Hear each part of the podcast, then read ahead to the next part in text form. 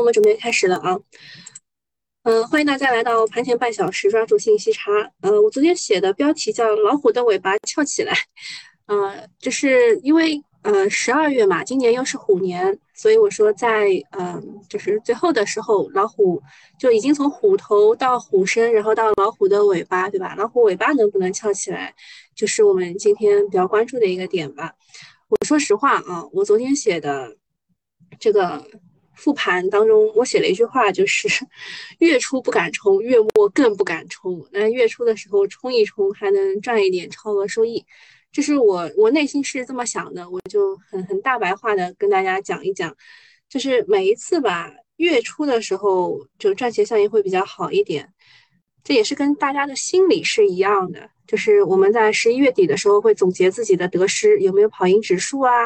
然后做对了几笔，做错了几笔啊？什么这种这种，我们会会做这个，就是讨论得失的事情。然后到十二月重新再出发，是吧？是这样的。那十二月初的时候不敢冲的时候，到月末的时候，就是大盘会更不好。这大概是我自己的理解啊，因为整个的市场，嗯，你你也不能说它是非常理性的，对吧？市场先生是非常的，呃，脾气又易怒，然后又又比较比较感性的一个人啊，市场先生。好，那我们来看一下剧本啊，东东这写的超级多啊。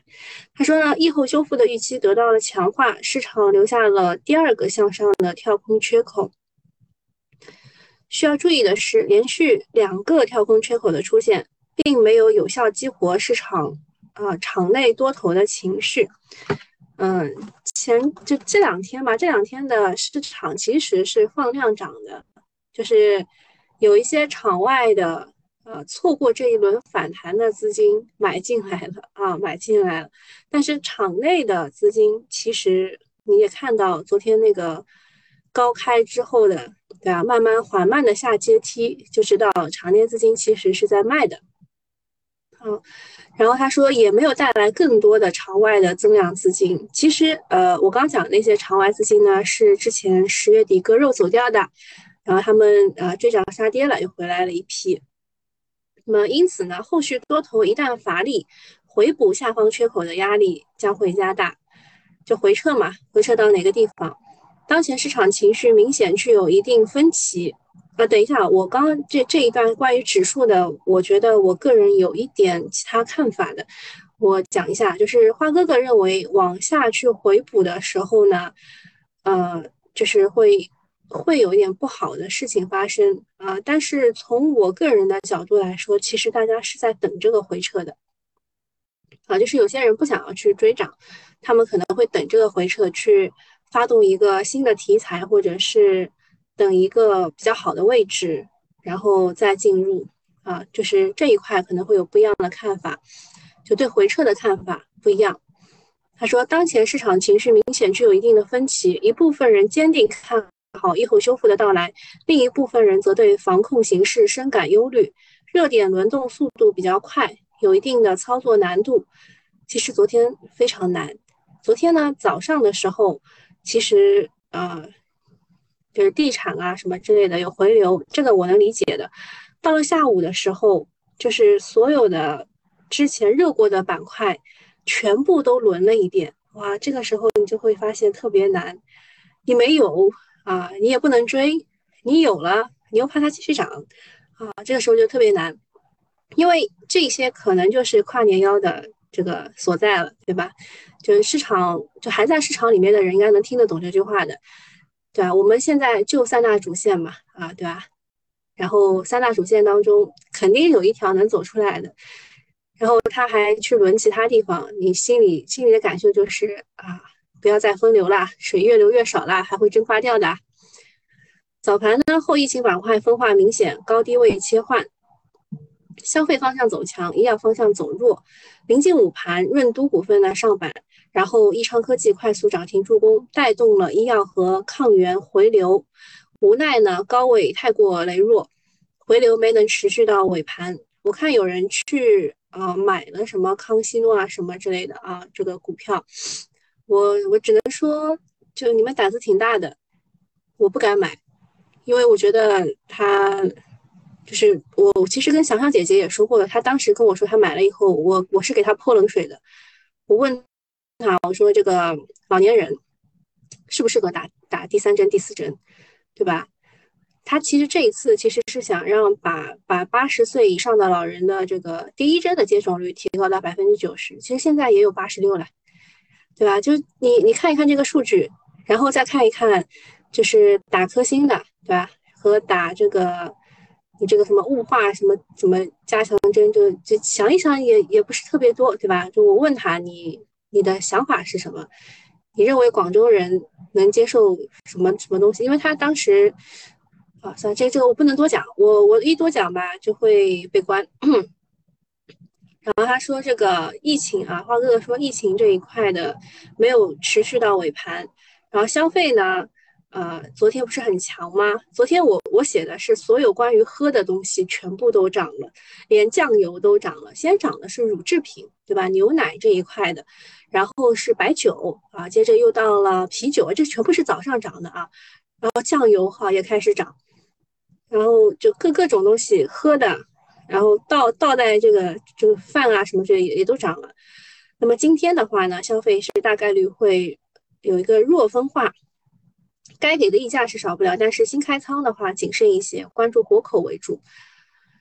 啊，还有地产大概率是一个回流的预期。比较可惜的是，昨天尾盘的时候，地产抢筹比较明显，依然有回流，但是力度肯定会打一个折扣。就是昨天已经有人买了啊，提前买。然后昨天下午的时候，信创异动比较明显，暂时不太好定位信创现在扮演的角色。所以要再观察一下，就是信创能不能成为那个主线啊这个问题，因为，呃，就是十二月二号到三号不是要开一个什么什么什么数字什么的大会嘛？呃，下面赛道股还是要关注新技术、大行情，得等市场风格切换。整体来看呢，今天应该是情绪向好的一天，指数运行预计会持续拉锯，市场只能在结构性支撑当中寻找机会。然后预计是十二月九号会有中阿峰会，值得关注。好，这是他写的剧本。我们为什么一定要说这个是剧本呢？是因为他不一定会按照你的想法去走啊。我们昨天在就是关掉直播之前，是让大家密切的去关注北向资金的走势啊。昨天北向资金流入了一百多亿，而且它没有非常大，就是它在市场往下走的时候，它也没有往外流。我觉得这是一个非常好的观察点啊。好，下面看一下川哥，川哥呢，他是做妖股的，然后他会对市场的资金比较敏感。我们来看他写怎么写的，他说国改地产呢是持续的在分歧，啊，就前天很差嘛，前天就是各种炸板，然后昨天呢有回流啊，但是呢就是只有就某一些股啊坚持到了最后，所以他说有分歧，医药和重组方向高开之后纷纷开始兑现，随后呢获利资金发动了补涨。像是信创啊、赛道啊、旅游啊、消费啊等各自都拉了一遍，嗯，然后说一轮行情启动之后开始分歧，分歧的这段时间，资金会尝试去做一些前期热门板块的超跌修复，这个叫做套利。所以呢，就是按照他的潜在意思，他认为，呃，现在的市场其实还是这三块啊，还是三块。嗯，你们看清楚吗？就一个是国改的地产，一个是医药。然后还有一个重组借壳，他认为是这三块。他认为目前主线周期比较明显的是国海国改的地产。这后面我不太方便念啊。就是在某某个个股当了先锋之后，中交它战胜了五一，晋升了地产总龙头，将面临期满的强压力位。如果突破的话，势必会迎来地产方向的回流。回流方向关注地产再融资和地产重组的低位的个股。然后医药，医药的话，昨天是集体兑现，下午在特一的带领之下，资金回流。我们昨天带大家看过了，十一月份涨得最多的就是特一啊，接下来就是 ST 大吉，对不对？还有印象啊？啊，在特一的带领之下呢，资金是回流的，但是明显已经没有原来那么强了。我认真的数了一下，医药就是在疫情之后，其实一共涨过八波，啊，涨过八波，就是资金有点疲掉了啦，啊，有点疲掉了。就如果没有新的政策加持，这个方向预期是逐步的降低的。然后重组借壳方向呢，安纳尔六年版连续强势拓展空间，但是感觉已经接近短期的顶部了。前景、园林还有美丽云都是跟进的，这个方向来中规中矩。其他方向包括旅游、零售等，目前还是在地产的周期之内，受制于高度压制，以观望为主。好，下面是讲一下昨天发生的重大新闻。国务院决定于二零二三年开展第五次全国经济普查。嗯，我我先问一下大家对这种普查有没有印象啊？人口普查，还有一个什么土壤什么普查，大家都有有印象没有啊？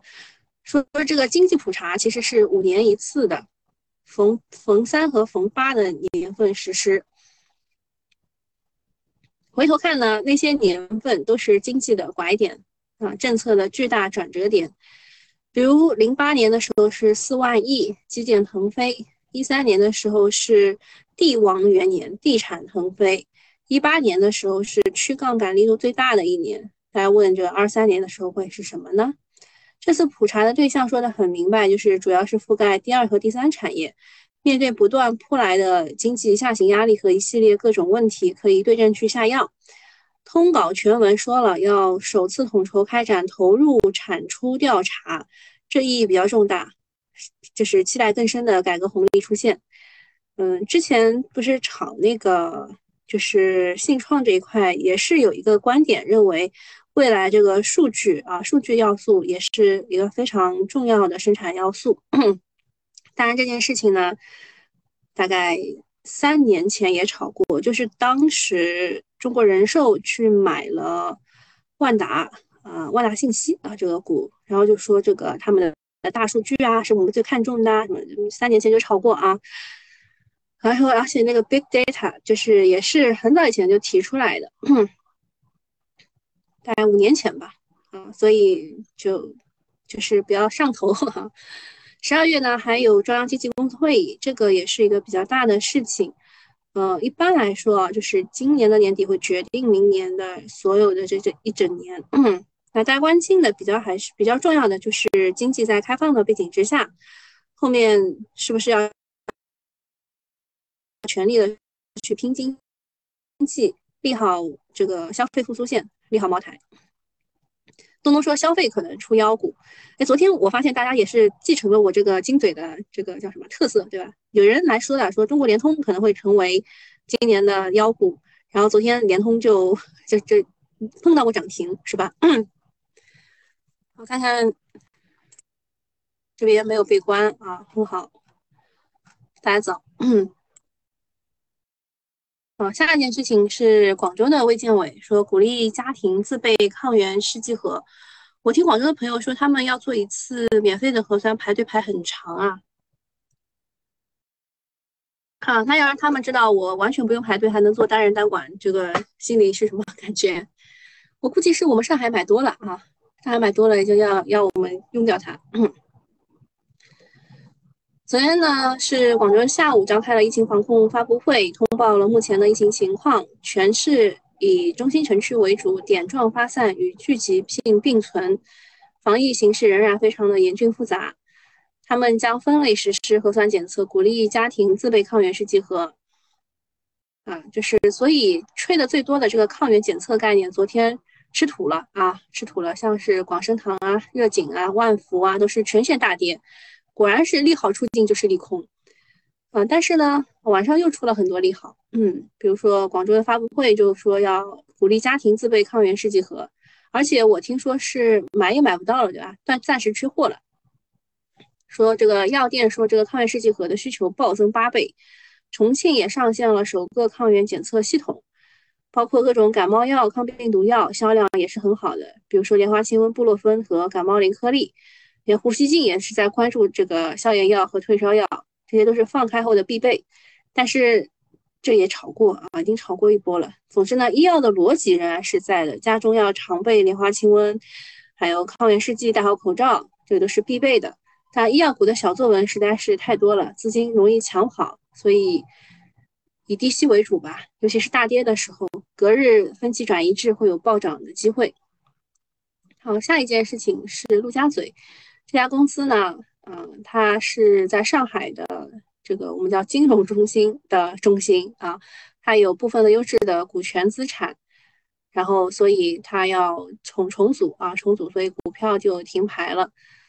房地产在 A 股开闸融资之后呢，抢钱继续，万科 A 这种不缺钱的也要增发百分之二十的新股啊，就 A 和 H A 股和 H 股它都要有。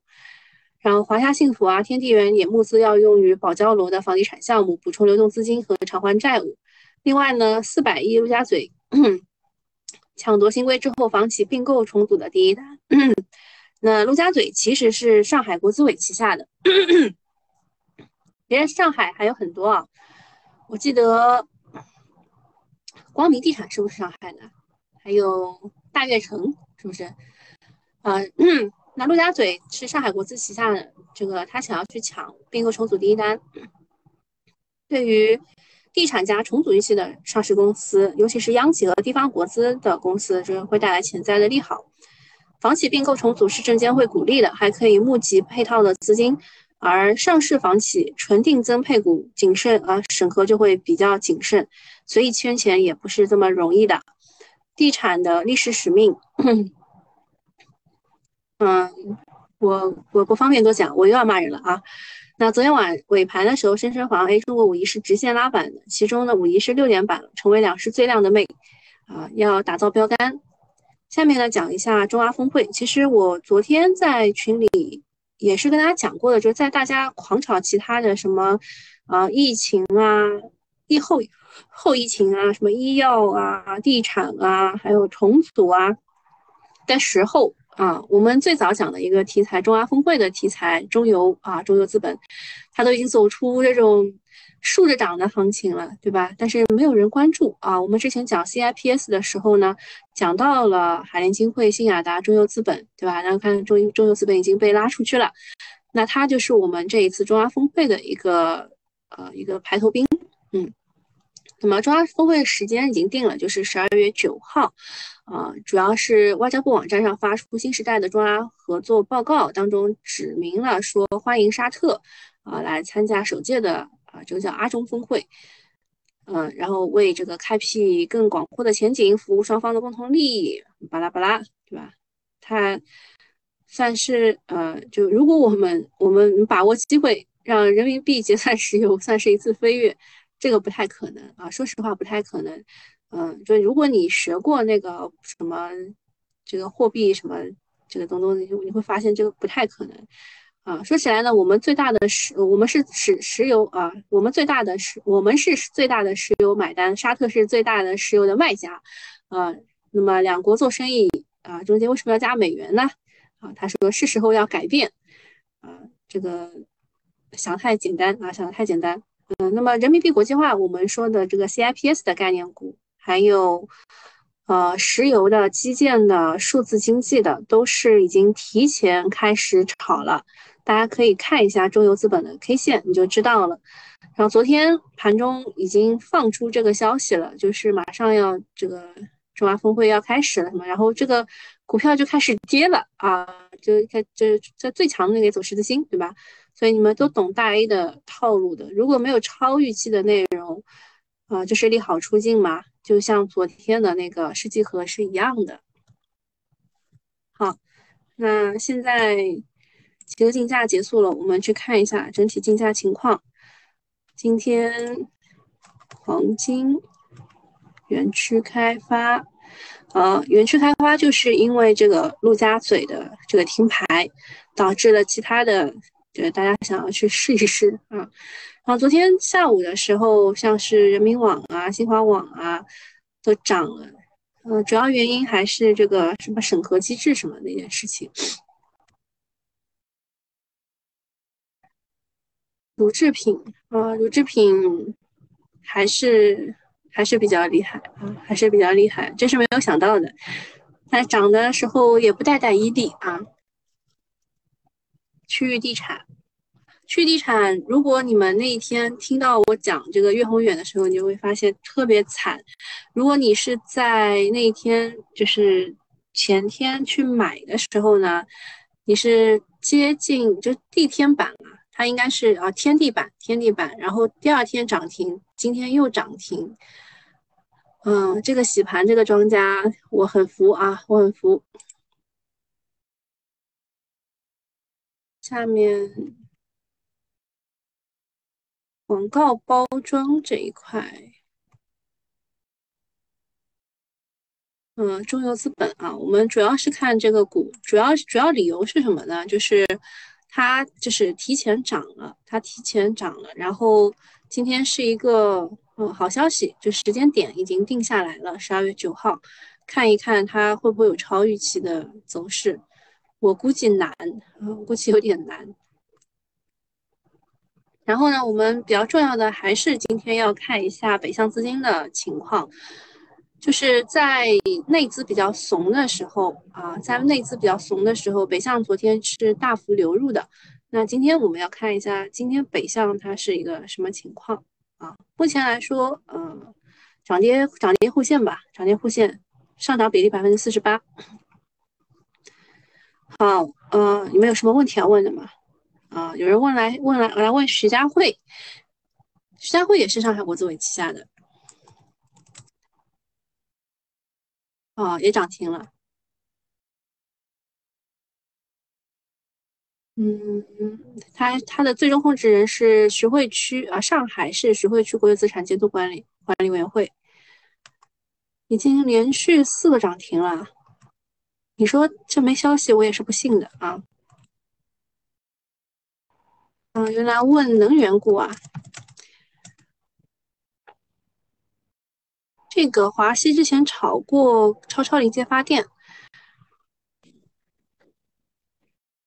嗯，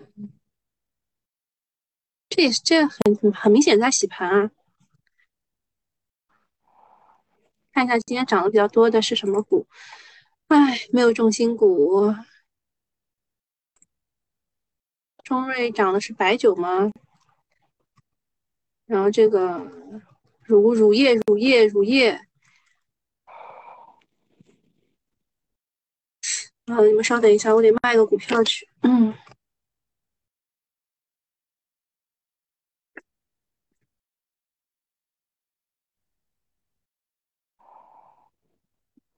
嗯，昨天就是吹的比较多的是这个这个，什么声音啊？吓我一大跳，静音了啊！昨天吹这个股比较厉害，是因为不是永金材料它被停产了嘛？被停产的主要原因是什么？大家知道吗？啊，就是要配合当地的防污染这个事情。所以啊，这个防污染哪个股最厉害呢？就是这个啊，昨天那个是华西证券吧？啊，他们吹的。今天的不好啊，今天全部都是高开，就是集合竞价高开，然后低走的。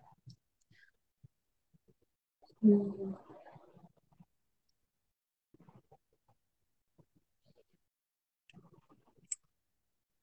中国五一是你跌停了，地产、科传、科传跌五个点，供销社啊也不行，这个这个有点难了，特医药业、众生药业也在跌幅榜前列。嗯，这个这都很熟悉的股，对吧？都在跌幅榜前列。好，今天拿完了，你看谁先走出来吧。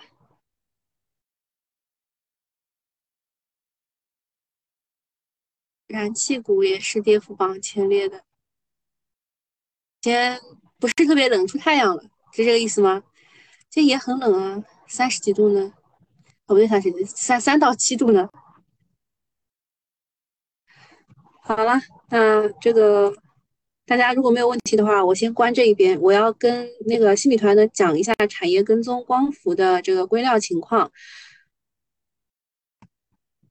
嗯，小芳说昨天大盘打到重压力位了，这个走势现在是符合预期的。对我昨天跟大家讲的时候，我说我觉得它到三一七零就挺好了，就打到三一七零，然后休息一下就挺好了。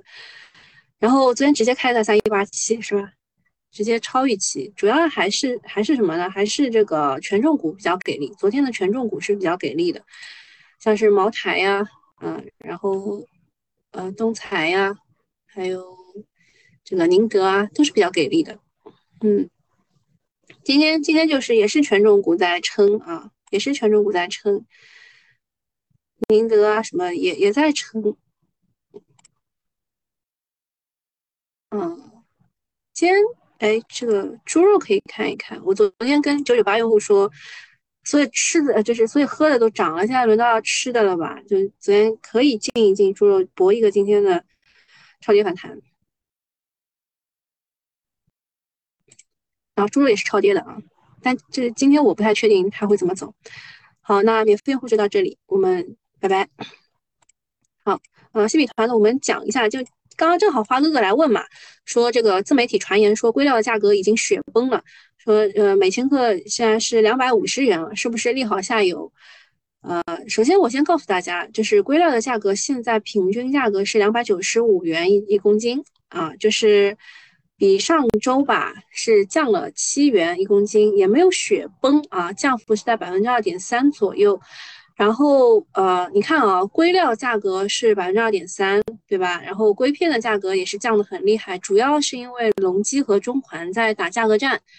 啊，电池片这一边就是基本上持平或者是降零点七，然后组件这边只降零点五。你可以看到，就是硅料已经控制在三百公斤啊，三百元一公斤以内了，然后硅片是跟着降了，电池片一八二的降一分。啊，然后呃，组件的话也是降一分，就降的不多。那为什么电池片和组件是降的不多的呢？你想一想，当股股价在大幅下跌的时候，它一直在跌啊。我给你画一下啊，就是它一直在跌的时候，是不是没有什么人去接盘的？认为它还会再跌，对吧？等它企稳的时候，哎，大家就开始呢，像这个电池片啊、组件的，他们就会去买进，对吧？买进，买进以后呢？